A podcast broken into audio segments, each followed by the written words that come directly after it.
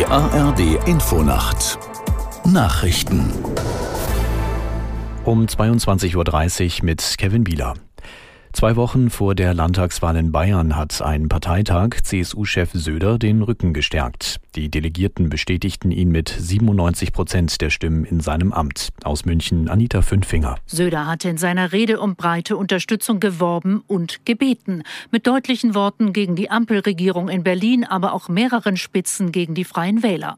Die hatten vor wenigen Tagen Anspruch auf das Landwirtschaftsministerium in Bayern erhoben. Klare Absage von Söder. Dem Koalitionspartner seien wohl die Umfragen zu Kopf gestiegen. Gastredner Friedrich Merz, Chef der Schwesterpartei CDU, beschwor die gute Zusammenarbeit mit der CSU.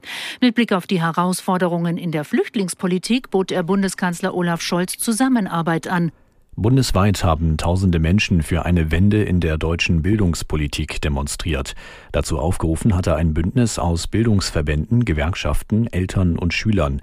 Es fordert massive Investitionen in Schulen und Kitas. Dafür soll der Bund ein Sondervermögen von 100 Milliarden Euro bereitstellen. Außerdem sollen die Bundesländer verpflichtet werden, den Mangel bei Lehrkräften und Erzieherinnen zu beseitigen. Die Ampelkoalition hat ihren Streit über die Kindergrundsicherung beigelegt. Laut Familienministerin Paus kann der Gesetzentwurf nächste Woche im Kabinett beschlossen werden. Aus Berlin Georg Schwarte. Bei den strittigen Punkten unter anderem einem eigentlich vorgesehenen Sofortzuschlag von 20 Euro pro Kind und Monat für Asylbewerber hat man sich geeinigt. Die FDP hatte zuvor von Fehlanreizen im Asylrecht gesprochen. Mit der Kindergrundsicherung will die Bundesregierung ab 2025 Hilfen für Familien wie Kindergeld, Kinderzuschlag und weitere Leistungen aus dem Bürgergeld zusammenfassen. Außerdem soll Familien durch ein Online-Portal geholfen werden, ihnen zustehende Leistungen automatisch zu erhalten.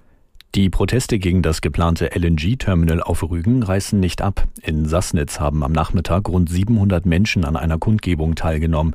Sie halten das Projekt für überflüssig und umweltschädlich.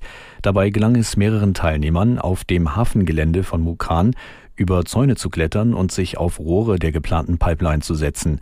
Dabei soll es auch zu Rangeleien mit der Polizei gekommen sein. Erst vor zwei Tagen hatten Greenpeace-Aktivisten im Greifswalder Bodden ein Schiff blockiert, das die Pipeline verlegen soll. Das Wetter in Deutschland in der Nacht meist trocken, nur an den Alpen und Küsten noch weitere Schauer. Tiefstwerte 14 bis 11 Grad auf den Inseln, 10 Grad in Hannover bis 3 Grad in der Eifel. Am Tage heiter bis wolkig und meist trocken bei 15 bis 23 Grad. Und die weiteren Aussichten. Am Montag freundlich und trocken 19 bis 24 Grad. Am Dienstag heiter bis wolkig 20 bis 26 Grad. Das waren die Nachrichten.